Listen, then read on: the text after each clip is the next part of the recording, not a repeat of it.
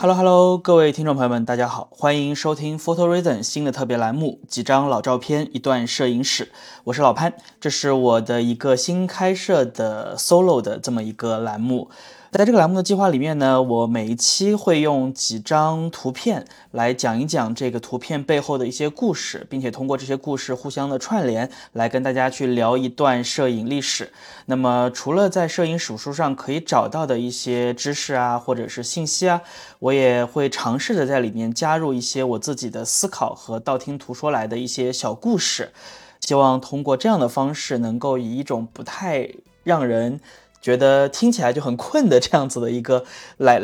这种这种方法来讲摄影史，每期讲到图片的话呢，我们也都会按照顺序放在 show notes 里边。感兴趣的朋友们呢，欢迎去可以在有空的时候啊，可以一边看看这些图片，然后一边来听一下我们的节目。这个节目呢，会作为我们每个月一期的短节目和我们的读点摄影书系列交叉来进行啊，就一个月是。摄影史一个月是摄影书，那么当然，如果大家很喜欢，然后我自己也有时间的话，也会考虑在这个栏目上可以多更一些。那么今天的话呢，是我们几张老照片一段摄影史特别栏目的第一期，所以在开场的时候呢，也想跟大家去聊一聊，说，哎，为什么我们要开设这样子的一个小栏目？相信如果听过前段时间我们录的一期有关于风格化的这么一期节目的朋友，可能还有印象。我自己呢，在之前做课程的时候，对于风格化这件事情做过一个风格化的识别模型，或者是风格化的训练模型。那么其中有提到说，在浅表层第一层是。所有的视觉上可识别的这些特征，中间这一层的话呢，是有关于你自己的兴趣爱好、你的主题、你你感兴趣的这些东西、你的价值观、你的世界观等等等等。那么最核心的这一层，实际上是你从摄影史中。你要把自己放在什么位置啊？你你向谁学习？你继承了什么？你将如何去发展？其实艺术创作很多时候呢，并不是开辟一条全新的道路，而是站在巨人的肩膀上，在某一个小小的分支上，你只要往前多走出一步两步，那么你就可能会开辟一个全新的。属于自己的这样子的一个风格也好，或者说是一种艺术形式，或者是一种艺术作品的类型，或者是在比如说在摄影中，你可能就走出了一条小小的新的分支，一个分叉的这这样的一条路线。所以，既然我们在节目中平时会经常聊到一些呃风格识别浅表层的东西，也会聊到主题、兴趣、大家比较个人的东西，那么为什么我们不往这个深层再走一走，来做一点有关于摄影史的内容呢？这是第一点，第二点的话呢，是因为摄影史其实还是比较适合使用语音的方式来讲的。呃，我之前我们也讲过，在播客中去聊摄影不是一件非常容易的事情，因为摄影是影像艺术，它是一种视觉艺术。但是摄影史它其实是介于非常非常视觉化的东西和非常非常文字化的东西之间的。喜欢历史的朋友可能都知道，你不需要去看这种画面，你也能够想象出历史的故事。所以我觉得摄影史其实是一个我们可以尝试来用。播客这种方式来进行的这样子的一个栏目，也算是一个试试水。那么第三点的话呢，是听友们确实有这个需求，在我们的听友群里呢，隔三差五就会有朋友聊到一些摄影史上的内容，也会问一下说，哎，我如果想要去看摄影史，想要了解摄影史，我去读什么书比较好呀？或者是我去哪里找资料比较好？那我们就想，既然这样，我们是不是能够用一些比较轻松的方式来帮助大家找到一些去学习摄影史也好，或者阅读摄影史也好的思路？方法和逻辑，那么感兴趣的朋友们呢，可能就能从其中去找到更多的可能性。比如说，我们讲到几张图片和背后的摄影师和故事，哎，也许在听的听友们，你们感兴趣的，就可以自己去往更深的地方，或者是连着这个枝杈再去找其他的一些感兴趣的材料、感兴趣的信息、感兴趣的这些东西来加入到里边来，来丰富自己对于摄影师的理解和了解。这就是我们做这个节目的一个目的。好，那么闲话说在前边，现在呢，我们就开始今天正式的内容。作为这个特别栏目的第一期，我想大家可能也能猜到，我们一定是会回到摄影发明的初期来开始聊起。所以我给大家选择第一张照片就来自法国摄影师，也被认为摄影是摄影的先驱的。约瑟夫·尼瑟夫·尼尔普斯，我们下面呢简称为尼尔普斯的一张照片。这张照片的名字叫做《窗外的风景》，拍摄于1826到1827年。照片本身的话呢，说实话没有什么非常特别的地方，就是尼尔普斯拿着相机拍摄了他工作的这个阁楼外边的景象，两边是墙壁，中间矮一点的有屋顶，远处的话呢，隐隐约约可以看到是有一些树木啊、田园啊，或者是建筑啊。其实。这些也都是我自己的猜测啊，因为现在能看到这张照片的样子，你是并不太能够分清远处是什么了，是比较模糊的这样子的一个影像。这张照片的话呢，被认为是现存最早的照片，这也是为什么我们第一张就选择它的原因。感兴趣的朋友们，可以去 show notes 里面看一下，第一张照片就是它。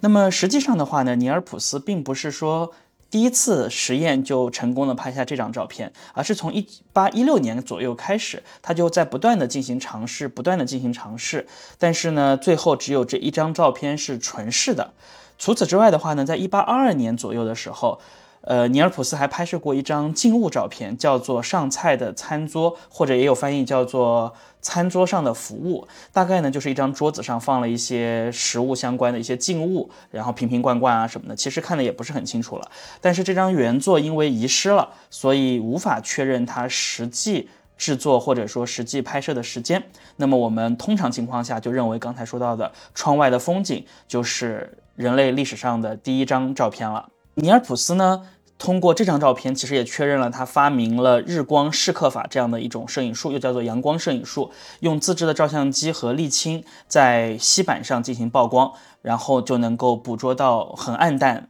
不是很清晰，但是呢可以永久保存的这个影像。呃，这里说到永久保存这个事情的话呢，其实就要说一说为什么摄影的发明会在这个时期。会出现，因为摄影的发明实际上的难点并不是曝光，并不是获取影像，而是留存影像。人类呢，实际上从十五世纪开始就开始探索在媒介上获取影像的方式。而如果我们把小孔成像这个原理来看作摄影的最。最早最核心的这么一个原理或者概念的话，那么可以倒推到很多很多年前，中国就已经有了小孔成像这样子的一个一个事情出现，对吧？但是呢，一直到十九世纪，随着化学技术的发展，我们才真正意义上实现了可以固定影像这样子的一个需求。所以，摄影的发明实际上并不是相机的发明，并不是这个获取影像的设备的发明，而是固定影像这件事情得以实现。我们认为它是摄影发明的真正开始。那么这张照片本身呢，有一个很特别的点，就是大家如果看这张照片会发现啊，它的左右两边墙上其实都有阳光的影子，包括中间的顶，也就意味着。太阳从东边升起，到正中间的这个天空，到从西边落下，整个的这样子的光线变化的过程都被这张照片记录在了画面之中。那说明什么问题？说明这张照片是一张超长曝光时间的照片。呃，很多的摄影史书上呢会说它曝光时间有八小时，或者说十几小时，还有二十四小时之说。基本上的话呢，日。大家比较认可的说法是超过八小时，因为超过八小时呢，正好是阳光从左边到右边都能够出现的太阳从日出到日落这么一个时间段。但是我前段时间在法国遇到了一个摄影史的专家，然后他给我的一个答案呢，他说是二十四个小时。当时我还对这个事情提出了质疑，他也给我解释了一些当时的技术的原理啊什么的。但是因为我我对这些东西其实不是特别特别了解技术性的东西，所以我也没有办法跟大家去复述说为什么。但是就是有这么个说法啊，大家知道就好。那么这就是我今天选择的第一张照片。好，那么第二张照片呢，同样来自于法国的摄影师路易雅克芒特达盖尔，他也被认为是摄影的发明人。这张照片呢，叫做圣殿大道街景，拍摄于一八三九年。但在说这张照片之前的话呢，我们先对之前的一些历史做一个简单的回顾。尼尔普斯从大概一八三零年左右开始啊，就开始和达盖尔进行合作。但是呢，到了一八三三年的时间。呃，尼尔普斯就去世了，所以他就没有办法继续去进行摄影术的研究。而达盖尔的话呢，就接着他的这个研究继续往后去推进。到了一八三七年的时候呢，达盖尔发现用水银，就是水银用蒸汽啊，蒸汽去显影。可以去获得在光敏处理过的金属板上可以获得影像。接着的话呢，用大苏打溶液就可以实现永久定影。那么他把这个方法就演，这个方法其实他和尼尔普斯一起研究的，只是说他更多的推进了在尼尔普斯去世之后。那么他把这个方法呢就称之为铜板摄影法，出售给了法兰西科学院。呃，法兰西科学院呢，在一八三九年的八月十九日这一天，宣布了达盖尔成为摄影的发明者，所以这一天又被认为是摄影的发明日。这个初始的方法又被称为达盖尔摄影法。达格尔呢，通过这样的方式，为他的家族获得了每年总共一万法郎的津贴，这也是他出售这个东西给法兰西。学院的原因啊，当时他其实因为经历了生意的也不算生意的失败，是因为一些意外情况、火灾导致他经营的这个全景剧场，待会我们会再详细说到，呃，就失火了。那么他的生意一夜之间就没有了，所以他就非常急于把这个摄这个摄影发明出手，然后来换取实际的真金白银。大概摄影法呢，实际上是一种正向摄影法。换句话说，就是它在这个金属板上获得的影像是独一无二的，而且是不可复制的。达格尔之后的话呢，还和自己的亲戚朋友一起出售过照相机服务，也开设过自己的这种摄影方法的教学课程，培养了法国或者是世界历史上的第一批摄影师。那么我们回到这张照片本身啊，这张照片拍摄于一八三九年圣殿大道，这是在巴黎三区和十一区之间的一条道路。你今天如果去到这个位置的话呢，还是能够看到几乎一模一样的街景。巴黎在过去的这一百多年、两百年中，其实整个城市的变化不是特别的大。这两年的话呢，可能因为要开奥运的原因，还是有很多地方在做翻修啊，在做整改啊，包括很多的建筑都从之前黑乎乎的那个样子，慢慢的涂白了一些。所以你现在来巴黎会感觉到巴黎比之前会亮一些，没有之前那么暗淡了。但是整体上的这种视觉感受差别不大。那么这张照片的话呢，就是一条林荫大道在画面的左边，然后右边的话呢是典型的巴黎式的建筑，左边也有一些建筑。有意思的地方是在在画面的左下角，也就是道路开始的这个位置，有一个人跨着脚站在这里，然后这是一个擦正在擦皮鞋的人。旁边呢还有一个人正在帮他服务，帮他擦这个皮鞋。这张照片最独特的地方是，这是照片第一次留下人的踪迹。因为这个时候的话呢，曝光时间已经从刚才尼尔普斯的八到二十四个小时缩短到了三十分钟左右。虽然每次摄影还是只能够获得一张不可复制的图片，但是呢，它让人这样子一个会动的物体出现在画面中，成为了可能性。另外的话呢，这张照片是左右镜像的啊，这是左右镜像的，这也是跟大家如果来的话会发现，跟你实际看到的街景会有一点不同。这就是摄影的发明人路易雅克芒特达盖尔，他的名字真的很难记啊，大家知道达盖尔就可以了，是他的一个故事。然后接下来的话呢，是来自英国的摄影师威廉·亨利·福克斯·塔尔伯特的两张照片，就是我们今天的第三张和第四张照片。在一八三三年左右呢，塔尔伯特用涂过感光银盐的纸作为底片，纸基作为底片，在阳光下晒出影像，然后用食盐溶液来固定影像。那么他把这个方法后来就在一八四一年左右用自己的名字申请，叫做塔尔伯特摄影法。又被称为卡罗式摄影法。这个卡罗法这个词，calo，c a l o，这个词的话呢，来自于希腊语的一个变形，它意为美丽的。这个方法呢，是一种负向摄影法，也是现行摄影方法的基础，也就是从负片转向正片的这样子的一个基础啊。或者说，我们现代的摄影术，现代的摄影方法会更偏向于是从塔尔伯特的方法。来演变的，而不是从这个达盖尔或者是这个尼尔普斯的方法来演变的。那么我们要说的这个第三张照片啊，就是一八三五年左右，呃，塔尔伯特在自家的窗外，他的这个老家，这个建筑呢叫做拉考克修道院，在他的这个格子窗外拍摄了一张图片。就是拍了在画面中呢，就是白色的墙壁，然后黑色的这个窗子上面有隐隐约约的格子，非常简单的一张照片。第四张照片的话呢，是在一八四三年左右。塔尔伯特呢，在巴黎拍了一张和刚才我们讲到的圣殿大道这张照片非常相似的照片，叫做巴黎林荫大道的景色。在画面中的话呢，也是中间一条道路，左右两边是巴黎特色的建筑，左边可以看到非常多的这个烟囱。在画面里面可以看到停在路边的这种手，我不知道是黄包车一类的东西还是马车啊，反正有些停在路边的这样的车辆在画面中。那这张照片和达盖尔的这张照片呢是非常非常相似的，唯一不同的地方呢就是达盖尔记录了人的活动，而在塔尔伯特这张照片中呢实际上是没有这个人的出现的。那么为什么要把这两张照片拿出来跟大家去聊一聊？是因为塔尔伯特呢一直以来和法国的这两位摄影家他们有一个竞争，这个竞争呢就是在于谁才是摄影的发明者。实际上我们从时间来看。可以明显的看到，塔尔伯特他会稍稍的晚于尼尔普斯和大盖尔来拍摄这些图片的时间。虽然说其实没有晚多少，大家不要现在看说，哎呀，这个好像晚了好几年。在那个年代的话，实际上这么几年的时间，在摄影发明的初期阶段，你可以理解为他们是紧贴着发明了这件事情。但是呢，从技术上说，因为我们刚刚讲到塔尔伯特这个方法，实际上是我们现代摄影的一个基础。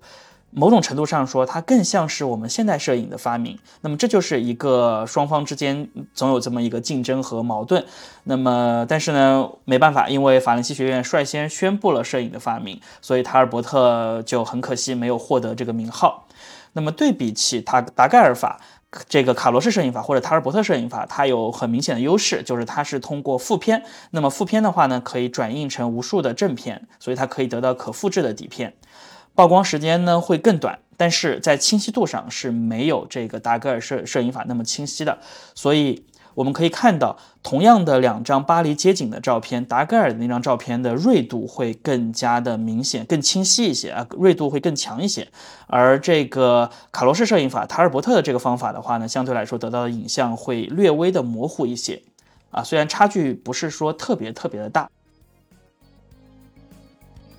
那么说到这里的话呢，其实想跟大家去聊两个我的小思考啊。第一个思考就在于，为什么这两个国家，法国和英国的第一张摄影类的照片都有关于窗户？尼尔普斯的这张是拍了窗外，塔尔伯特的这张也是拍了窗户，这是一件很有意思的事情。我觉得从两个角度可以去分析它。第一个呢是比较实践的角度，因为在欧洲在英国也好，在法国也好，我们有非常多的这种阁楼的存在，而很多的发明不光是说摄影啊，很多的发明都是在阁楼上去发现的，这就是欧洲的阁楼文化。而美国的很多发明是在车库里发明的，所以美国的发明又称为车库发明。这是两种生活方式和工作方式的不同。但是呢，如果我们去讨论的更深一点的话，其实在一九七八年左右，就是。呃，纽约现代艺术博物馆 MoMA 的摄影部的主任叫做约翰萨考斯基，他曾经说过一个话啊，他说，摄影的历史实际上就是一部镜子和窗子的历史。当摄影技术首次发明的时候，它主要被视为一扇窗户，一种客观观察世界的手段。但是随着这一媒介的发展，人们开始意识到说，摄影也可以作为一枚镜子。反映摄影师的内心世界和情感，并且作为一种自我表达的手段。也就是说，摄影从发明初期就天然带着窗子和镜子这样子的一个核心的逻辑也好，我们或者说我们是它的带着这样的一个精神本质也好，而向外窥探，去看看窗外的世界，是人类。很多很多年以来一直的需求，或者是说内心非常非常重视的一件事情。那么从这个角度来说，第一张窗户，当你发明了相机，你发现可以留存影像的时候，第一张照片你去拍摄窗外就很正常了，对吧？这就很合理了。所以摄影这个东西实际上还是很有意思的。我们用它去观察世界，我们用它去观察自我，这也是摄影的乐趣所在。这是第一个想跟大家聊的问题。第二个问题的话呢，是有关于为什么摄影会被这几个人发明啊？会被这几个人发明？那我们要知道发明的原动力是什么？发明的原动力其实是有钱有闲，对不对？为什么这么说呢？我们先来听听看这三个人的背景。首先，尼尔普斯，大家都说他是出生在一个法国的小城叫沙龙，是个退伍军官，听起来好像普普通通啊，就很平常的家庭。但是呢，他的父亲叫做克洛德尼尔普斯，实际上是宫廷律师，然后也是索恩河畔沙龙这个地区的货物接收人。啊，他还是一个总督身份。他的母亲的话呢，也来自一个国王律师的家庭，也来自一个国王律师的家庭。所以尼尔普斯的这个家庭实际上是非常非常富有的，也是沙龙这个地区最古老的家族之一，拥有分散在。沙龙地区各处的房产，这也为他提供了非常多的收入。所以，当他退伍之后，他就可以安心的在家里搞发明、搞创作啊。所以，摄影也不是他的第一个发明，他还发明过第一台内燃机，还改进过液压机，还发明过粉彩种植这些技术。虽然我对这些东西就不太懂了啊，没法给大家展开去讲。大家都知道，尼尔普斯他作为一个发明家，他的这个家庭背景还是很厉害的。那么，达盖尔啊。他是个商人，虽然在当时商人的地位还不算是特别特别的高，相比起这种政治贵族啊，或者是这种这种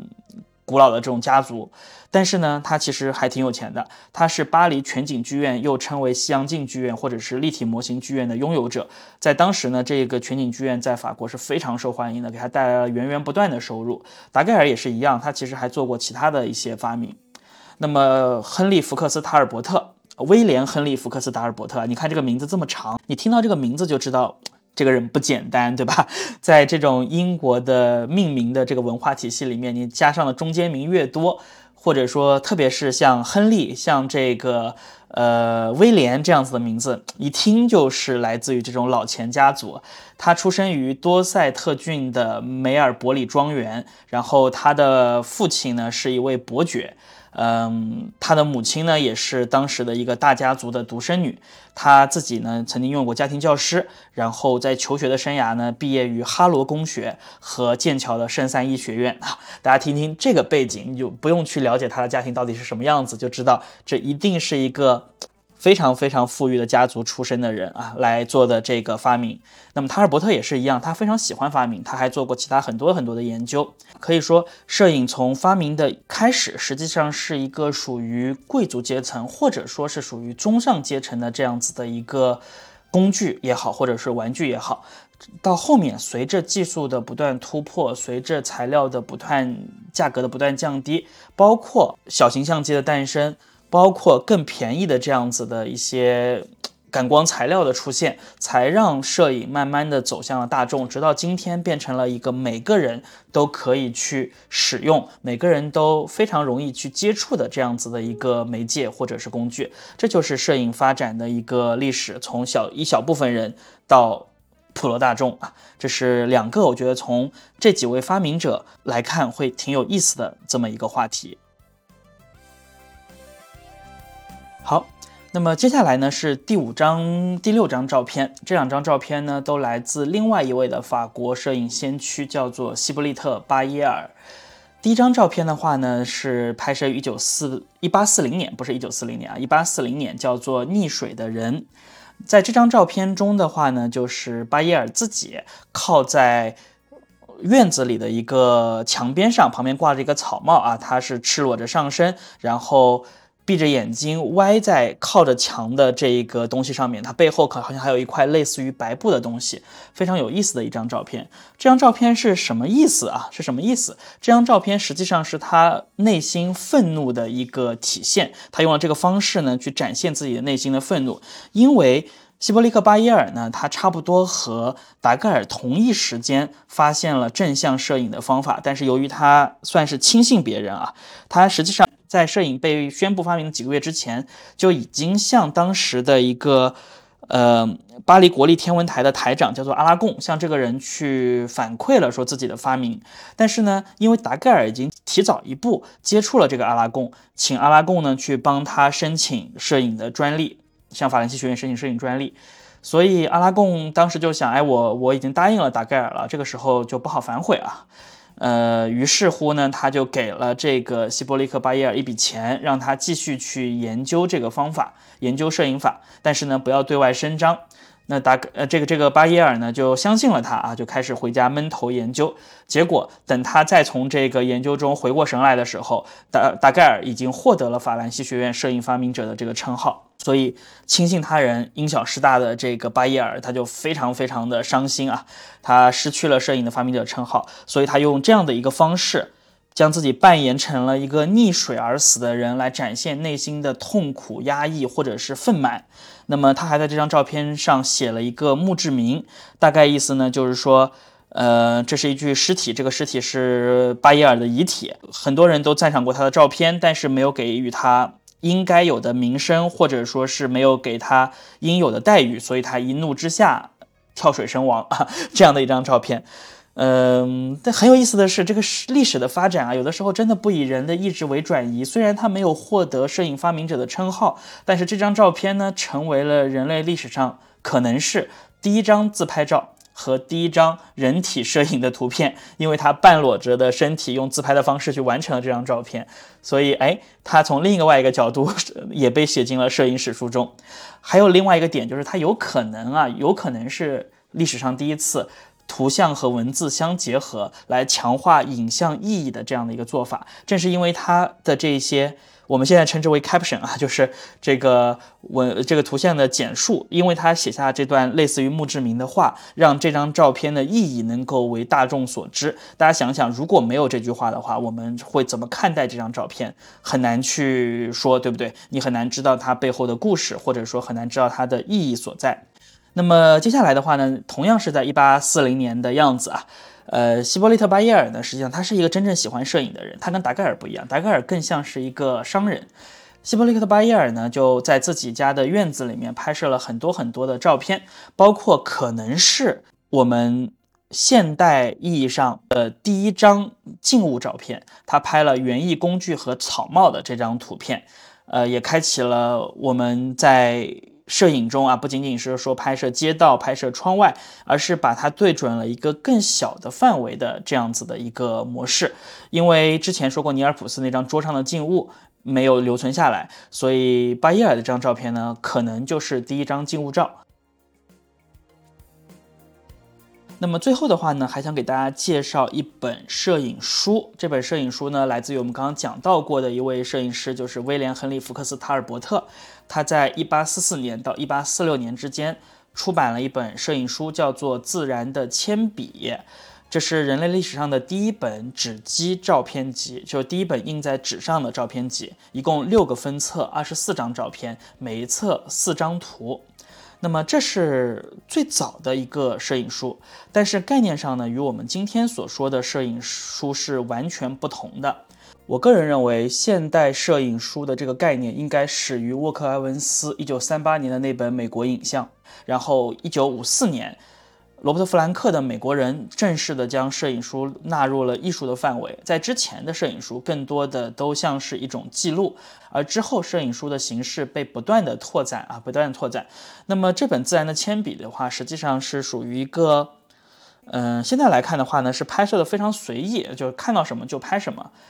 也没有什么编排的逻辑，有的时候呢是一个草垛，上面有个梯子；有的时候好像是一个窗帘的布片；有的时候是一个门，门边横了一把这个扫帚，然后一张旧书页的照片，后边是一坨干草啊，就是这样子，没有任何的一个逻辑，是看到哪儿就拍到哪儿。这样子的一个内容，但是这本书的意义非常重大。除了我们刚刚说到它是人类历史上的第一本纸基照片集，还有一个很重要的点，就是它用这二十四张照片讨论了摄影未来的可能性，涵盖了建筑，涵盖了风景，涵盖了静物，涵盖了植物，涵盖了人物等等等等。而在不久之后，法国呢也出版过一本摄影书，大概是在，嗯。几年之后呀，这个我有点记不太清楚了。当时是三十六张照片，比这个这本书呢多十几张照片，但是形式也是一样，也是非常散乱的，没有任何的主题，没有任何的概念，就是看到什么拍什么。这本书的作者已经不详了啊，所以这里就不多说了。好，那么聊到这里的话呢，相信听友们也已经发现了，我们今天就是通过六张照片和一本摄影书。来跟大家一起去回顾了一下摄影发明的初期阶段。在这个阶段中，我们今天看起来非常小的这些小事，每一件其实都是摄影史上的大事。希望通过今天的节目呢，会让大家对于摄影史感兴趣。那么今天的节目就到这里啊！如果大家喜欢的话，我们的几张老照片、一段摄影史栏目会一直更新下去，带着大家一起来了解摄影史。也欢迎大家加入我们的社群，和我们一起聊摄影，和我们一起拍照片。好，那么谢谢大家，我们下期再见。